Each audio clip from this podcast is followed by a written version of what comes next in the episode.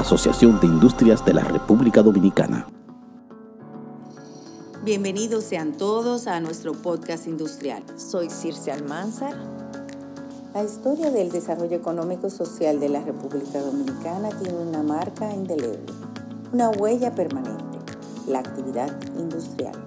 En este podcast vamos a contar un poco de la historia de seis décadas de una institución que ha impulsado el fortalecimiento de algo tan nuestro como la industria, presente en las diversas coyunturas del país.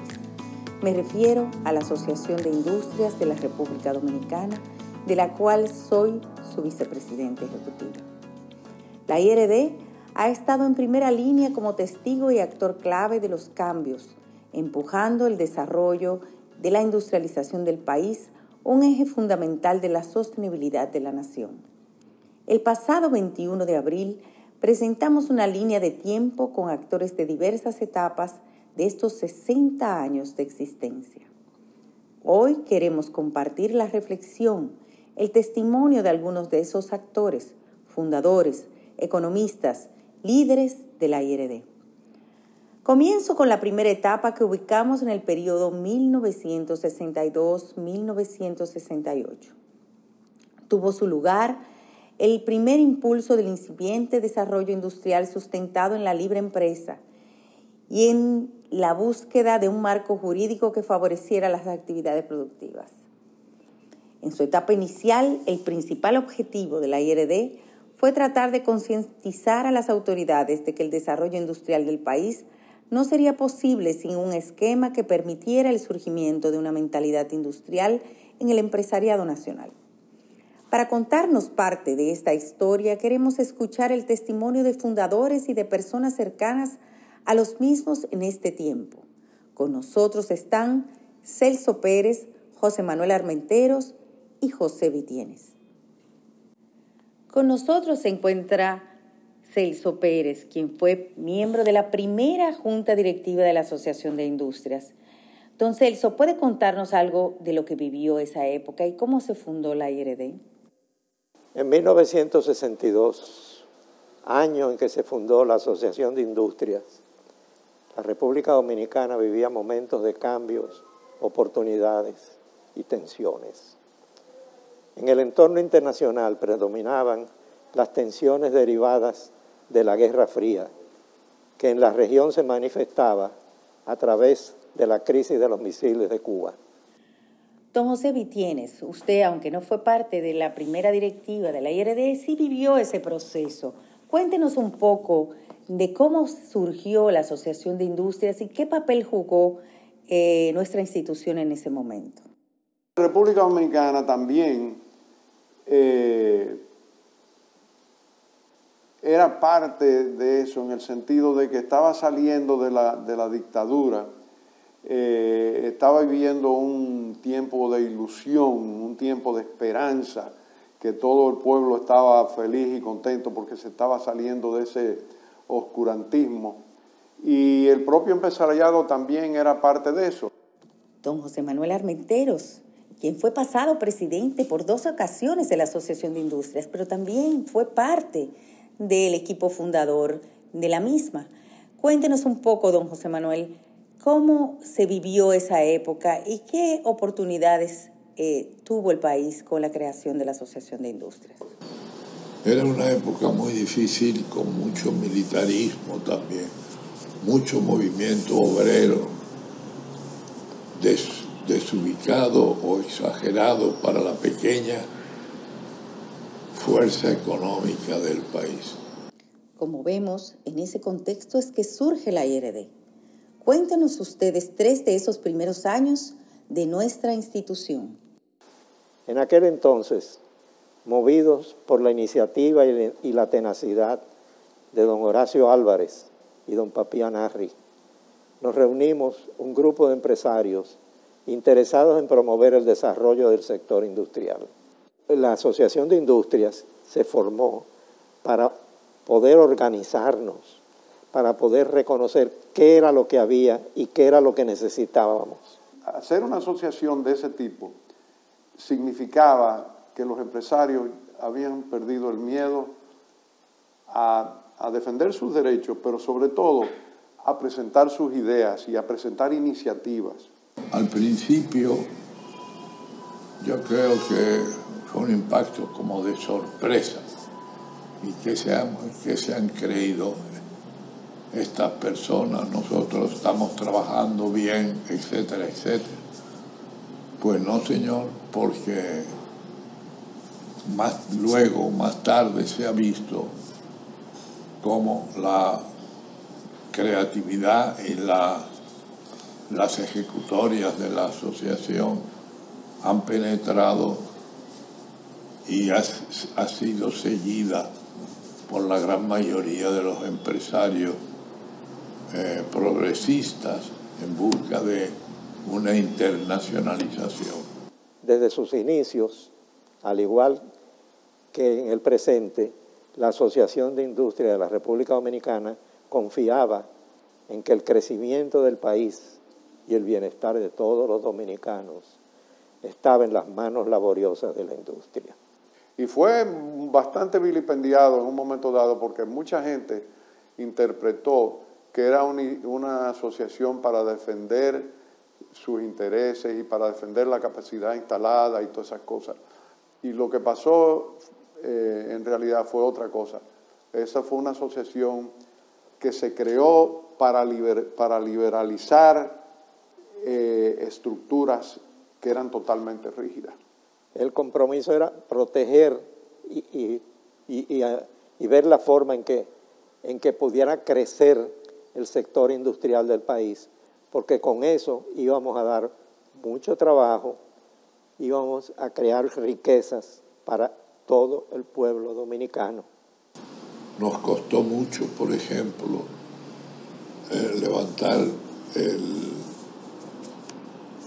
la resistencia que había contra el peso dominicano y el mismo gobierno titubeaba y mantenía bloqueos y tipos de cambio que no eran real. En aquellos momentos en los que empezaba a florecer y consolidarse la iniciativa privada, se requería unar esfuerzos y asentar las bases para desarrollar la industria. Es por eso que en el 1969 la Asociación de Industrias trabajó con el entonces gobierno de turno para lograr la exitosa implementación de la Ley 299 de protección e incentivo a la industria. Esta ley jugó un importante papel en la promoción de la industria local, así como en el desarrollo inicial de la, la industria de zona franca. Y todo eso fue el prolegómeno que culminó en las grandes reformas del final de la década, del final de, la década de los 80 y principios del 92, que fueron las famosas eh, eh, liberalización de importaciones, la eliminación de las leyes de control de precios, la eliminación del control de cambio, la reducción generalizada de los impuestos y la eliminación de, de incentivos.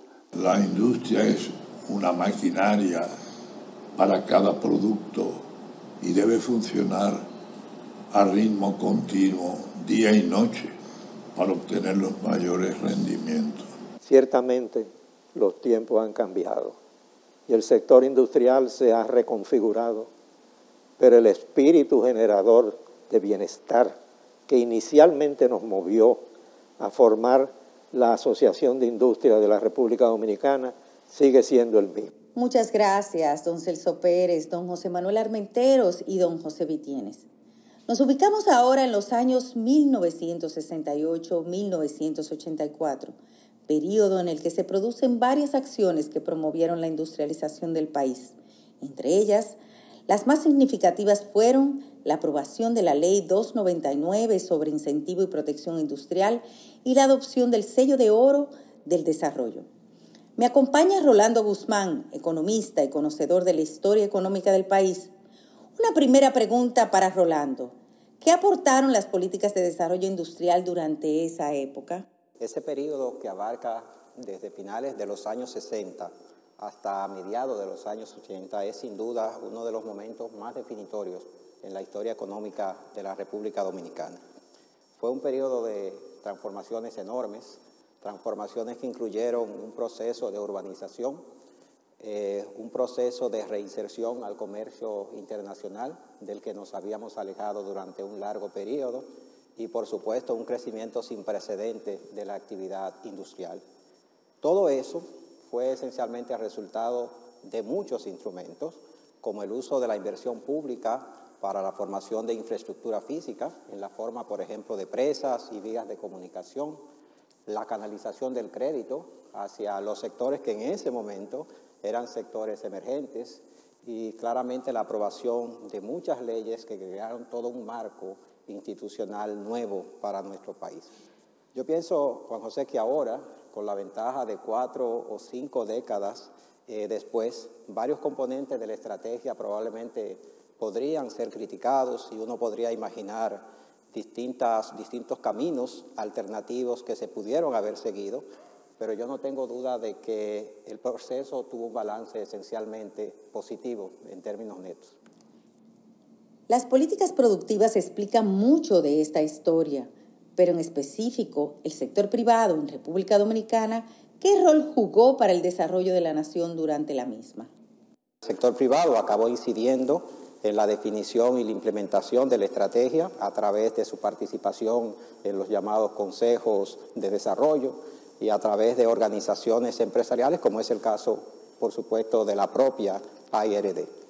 El sector privado también fue protagonista en la formación de un sector financiero que era indispensable para canalizar los ahorros desde los consumidores hacia las empresas y claramente enfatizaría también el papel del sector privado en la formación de capital a través de la, de la inversión privada que complementó o fue complementada más bien con la inversión pública. Finalmente, ¿puede indicarnos de modo general cuáles fueron los aportes de la IRD y de los industriales durante esa época? Un proceso de cambios acelerados, como los que vivíamos en ese momento, era realmente indispensable contar con mecanismos para consensuar una estrategia única entre muchas estrategias que en ese momento eran posibles. Estábamos definiendo hacia dónde iría el país. Y en ese sentido, pienso también que las organizaciones eh, empresariales eh, tuvieron al menos dos funciones muy importantes. Una, por un lado, servir como interlocutor en el diálogo con el Estado. Y por otro lado, tal vez más difícil, conciliar los distintos intereses al interior del propio sector privado. Es claro que el sector industrial no era, como seguramente nunca ha sido, y seguramente no es un bloque homogéneo, sino que más bien es una especie de, de composición variopinta, eh, con diferencias entre distintas ramas, entre distintas regiones y entre distintas empresas de distintos tamaños. Y en esas circunstancias, organizaciones eh, como la IRD evidentemente fueron claves para alcanzar una cierta coherencia mínima indispensable. Muchas gracias, Rolando. Las reformas estructurales de la década del 90 empujaron grandes transformaciones en el país y por ende en la dinámica de la IRD gobierno y sector privado, jugamos nuestros roles y buscamos la cooperación sin importar las diferencias. Hablamos del periodo 1998-2018. Para hablarnos de algunos aspectos de este tema tan importante, tenemos con nosotros a Julio Virgilio Brache, Roberto Despradel y Richard Arostegui, personas importantes de esta institución. Julio Virgilio, como miembro de la Asociación y de la Directiva Nacional de la IRD durante muchos años y actualmente ocupando el puesto de primer vicepresidente, cuéntanos cuáles fueron las características y los retos y oportunidades que se presentaron a la industria en los cuales la IRD tuvo un rol clave en esta época. La década de los 80 presentó grandes retos para la industria nacional, pero también grandes oportunidades. Se dice que las industrias que sobrevivieron el reto de los 80 también sobrevivieron el COVID, eso dicen. Su primera mitad estuvo moldeada por una política de sustitución de importaciones y de controles de precios, los cuales afectaron de una manera adversa el crecimiento y la generación de empleos. A raíz de la primera grande evaluación del peso dominicano, al pasar de 1,27 al 3 por 1, las empresas tuvieron que enfrentar importantes aumentos de costo de producción sin poder traspasar los mismos al producto final debido a los controles de precios existentes. Por consiguiente, muchas empresas no pudieron, no pudieron continuar sus operaciones y las que pudieron sortear esa situación fueron las que menos dependían de materia prima importada. Pero a grandes dificultades, grandes soluciones. En la década de los 80 y principios de los 90 hubo tres grandes reformas que transformaron la industria y que sirvieron de vehículo para prepararnos hacia la globalización. ¿Cuáles hitos relevantes vivimos en la década de los 90 del siglo pasado?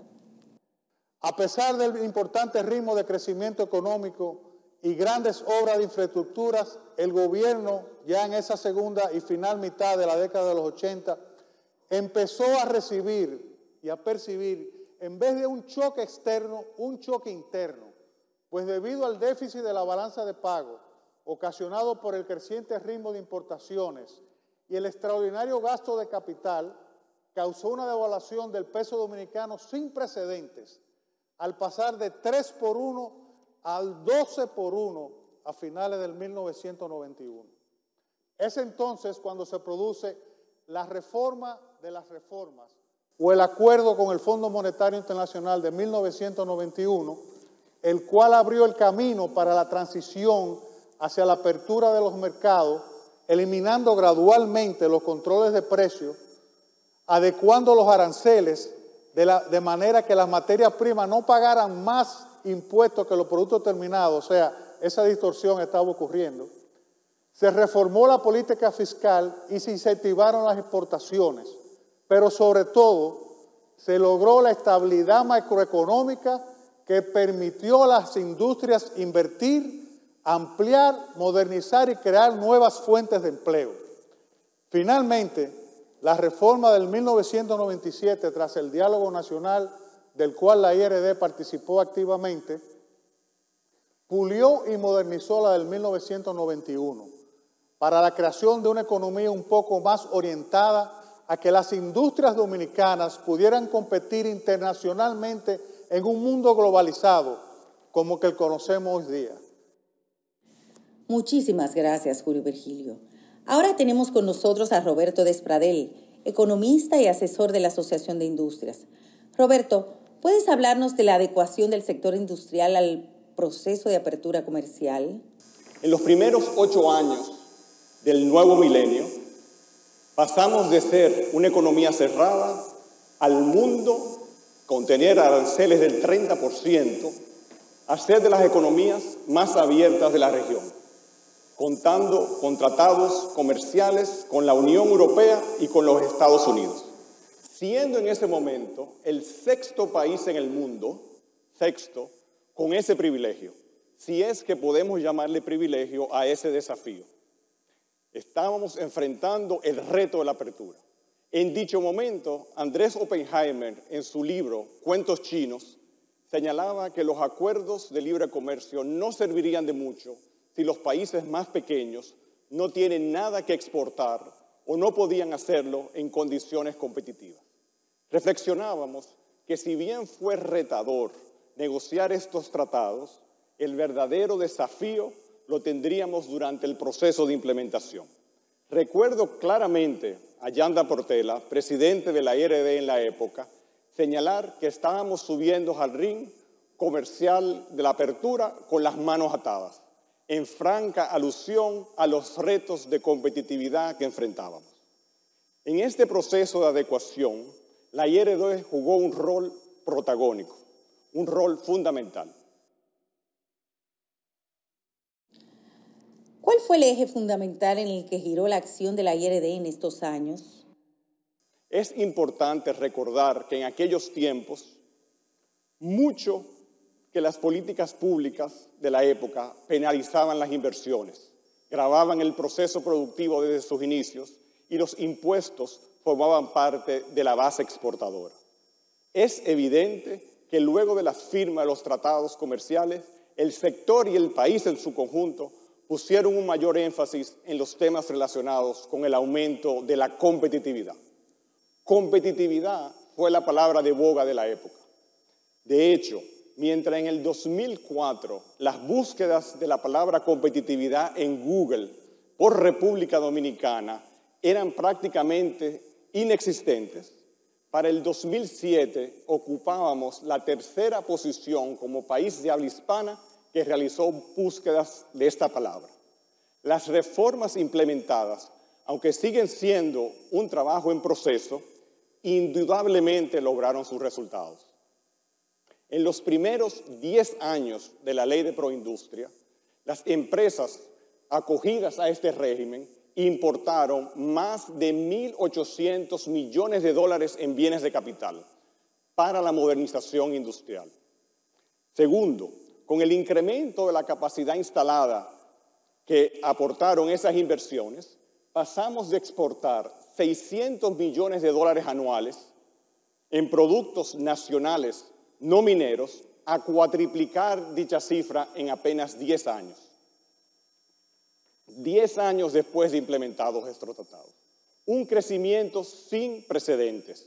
En retrospectiva, el sector industrial estuvo a la altura de los retos, realizó las inversiones necesarias, mejoró sus procesos y se enfocó en exportar. Y en síntesis, logró soltar las manos para competir en el ring de la apertura comercial. Muchas gracias, Roberto. Ahora tenemos con nosotros en este podcast industrial a Richard Arostegui, miembro de la Directiva Nacional durante las últimas dos décadas y quien actualmente ocupa el puesto de tesorero. Richard, ¿cómo valoras que República Dominicana haya firmado tantos acuerdos de libre comercio de manera consecutiva? como por ejemplo en el 1998 que firmó acuerdos con CARICOM y Centroamérica, en el 2004 con Estados Unidos al adherirnos al CAFTA, que se llamó luego DERE-CAFTA, y en el 2008 con la Unión Europea. Este furor por negociar tratados de libre comercio muchas veces no consideraba los sacrificios fiscales que cada acuerdo trae debajo del brazo. Para compensar las reducciones de ingresos, ya no era posible traspasarlas a los sectores productivos, ajustando sus tasas de contribución. Todo lo contrario, había que liberar al sector industrial de costos y trabas que lo ponían en desventaja con respecto a los productores de las naciones con las, cuales celebramos los acuerdos. Esta dinámica puso en evidencia muchas de nuestras fragilidades para ser competitivo como país, a lo cual la AIRD ha dedicado en las últimas dos décadas mucho, mucho trabajo. Como ARD, propiciamos y participamos activamente en la reforma arancelaria, donde se, se, se desgravaron las materias primas y se redujeron los aranceles a los bienes intermedios. Estas reducciones arancelarias fueron clave para reducir la brecha entre los sectores productivos nacionales y los productores de ultramar y sentaron las bases para el desarrollo de un sector manufacturero muy dinámico que creció apoyado firmemente por este, nuestro gremio industrial. Muchas gracias, Richard, por tus aportes. Como vimos, el proceso de apertura de mercado hizo de la República Dominicana una de las economías más abiertas del mundo y del sector industrial, liderado por la IRD, uno de los más dinámicos y resilientes. Reformas fiscales, equidad fiscal, energía a precios competitivos, avances en la seguridad social, tecnificación y formación de los trabajadores, agilización de trámites burocráticos ocuparon la atención de la época. La transformación institucional de la IRD era más que necesaria para afrontar los desafíos. Cambios tecnológicos, nuevo liderazgo, técnicos capacitados y nuevas estrategias de desarrollo industrial se hacían más que imprescindibles. Esa es otra parte importante de nuestra historia, que en otro momento compartiremos con ustedes a través de este, nuestro podcast industrial.